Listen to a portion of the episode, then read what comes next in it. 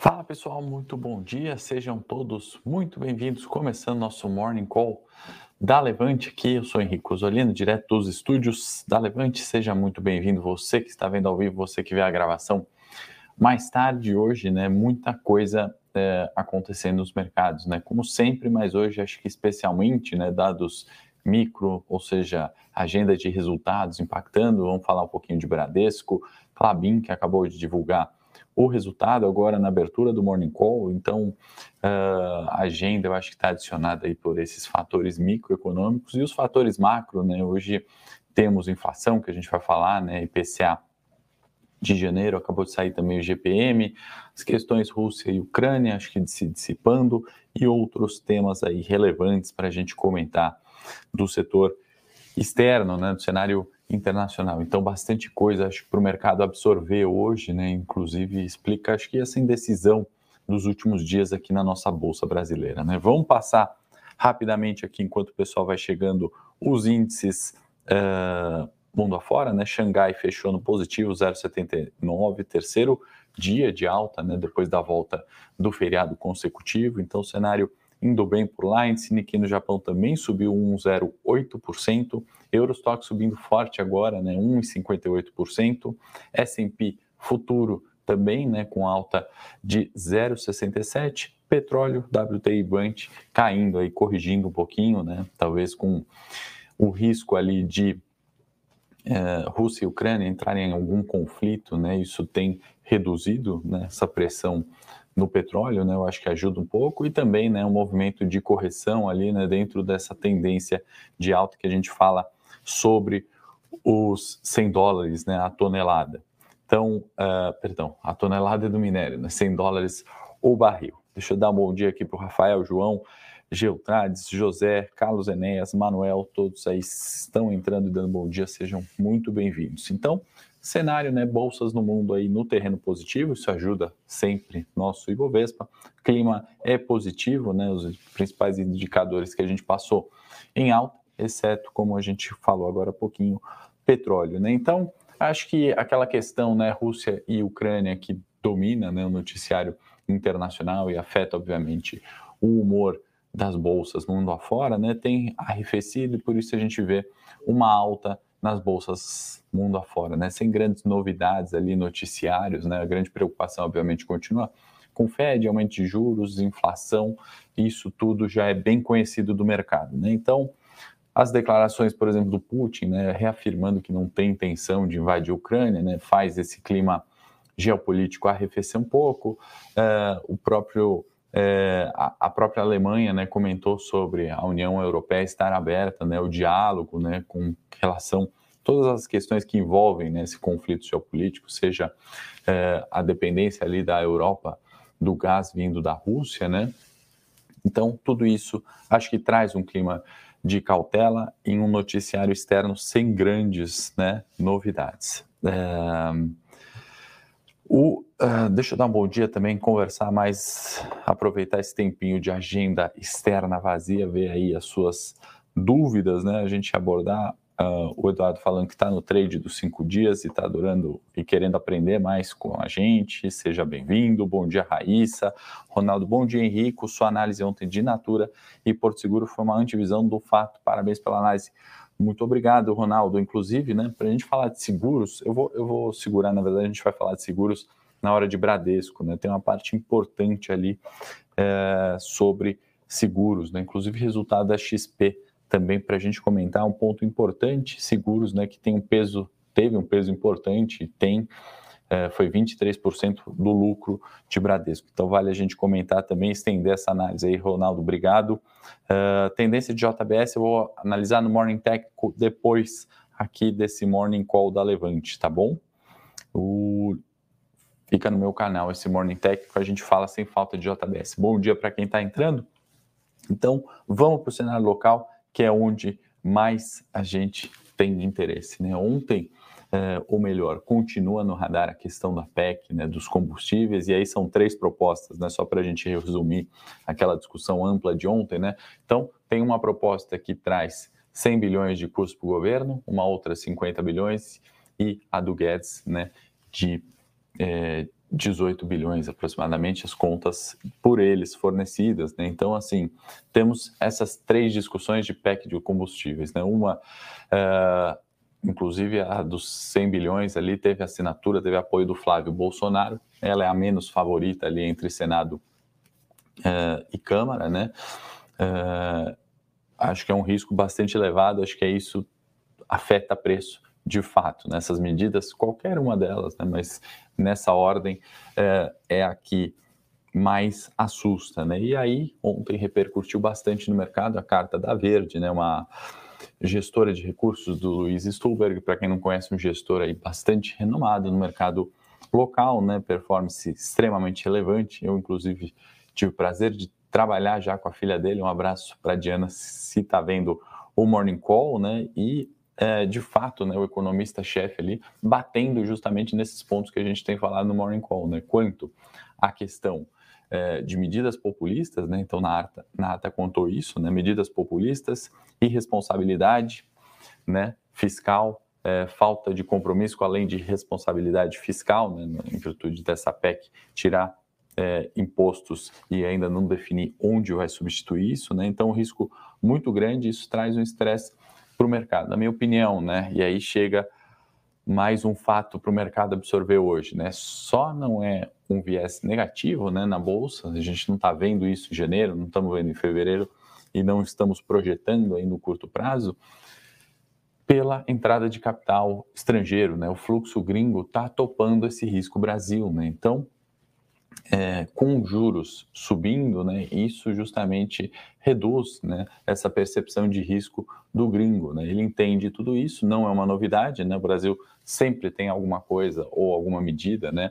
não é o primeiro governo que tenta adotar uma medida populista, né? você já, já visto o governo do PT, a, toda a questão é, que levou, inclusive, né, no impeachment da Dilma, né? isso já teve outras vezes, né? não por isso Bolsa deixou de subir, né? quem que se lembra ao final ali do impeachment, né, por volta de 16, praticamente o mercado só subiu, né, subiu forte até a pandemia do corona, né, e corrigimos, voltamos a preços, então são fatos que o gringo entende, né, e o gringo quando entra com fluxo segura o mercado, então é essa a reação que a gente está vendo, né, bolsa brasileira estava muito deslocada. Vamos comentar sobre Oi, Carlos.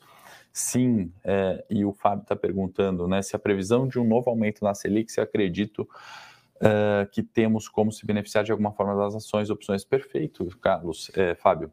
Justamente esse call né, que vem ali desde de dezembro, né, esse descolamento de bolsa Estados Unidos versus Brasil, né, aumento de juros lá e aumento de juros aqui.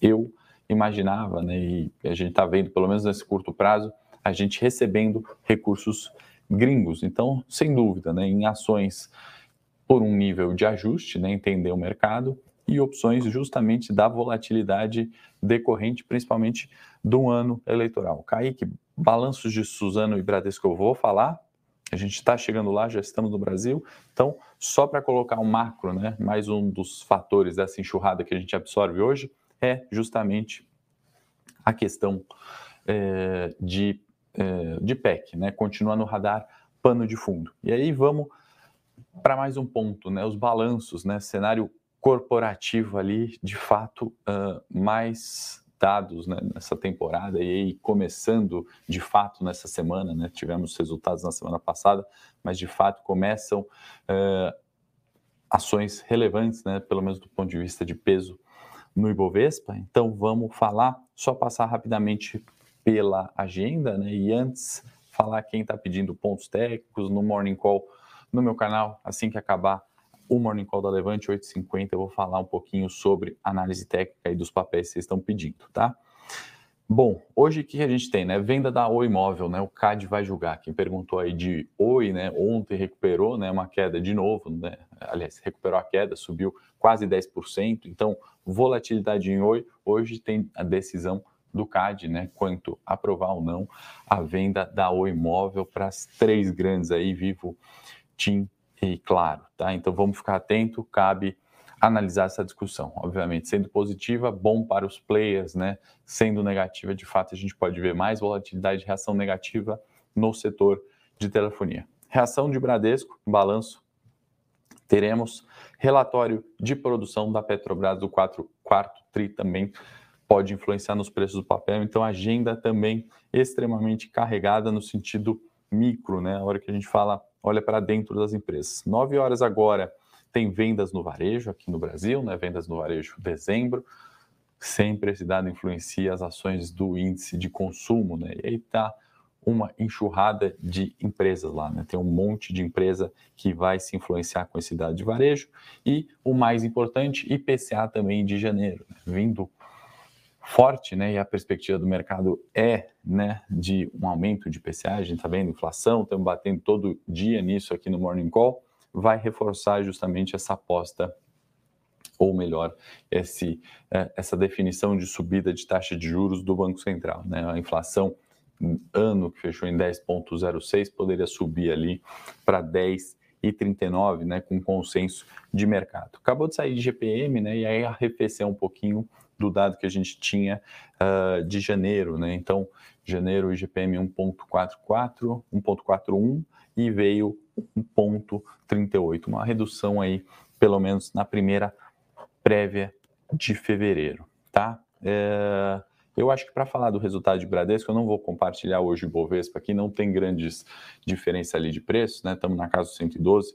Como eu falei depois, tem o nosso é, Morning Técnico, né? Às 8h50 lá no meu canal, e a gente detalha mais pontos técnicos, tá bom? Vamos se atentar agora a Bradesco, XP uh, e é, Clabin, né? No tempo que nos resta. Inclusive, né?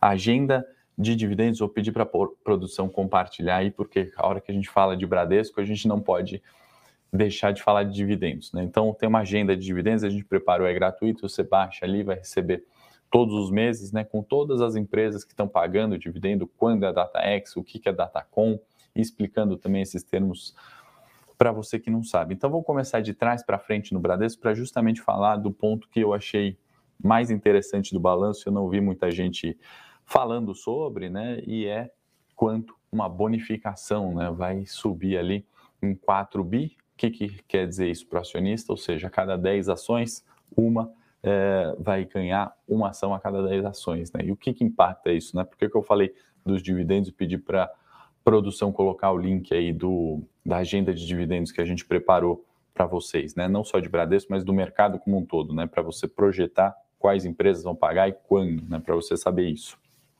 É, esse aumento, né, essa bonificação, aumenta né, em 10% aquele pagamento é, mensal de dividendos, né, que, de, de, juros sobre capital próprio que o Bradesco tem. Né? Então, assim, é, eu acho que é um fato extremamente relevante, né, e por mais que tenha sido um resultado talvez não tão excepcional, acho que um resultado bom, tá? Veio lucro uh, recorde mais uma vez, né? Mas tivemos alguns impactos que a gente vai falar. Apesar disso, né? Eu acho que o acionista vai gostar, né? Que acionista não quer receber mais 10% ali nos seus JCP, né? Então, uma bonificação importante.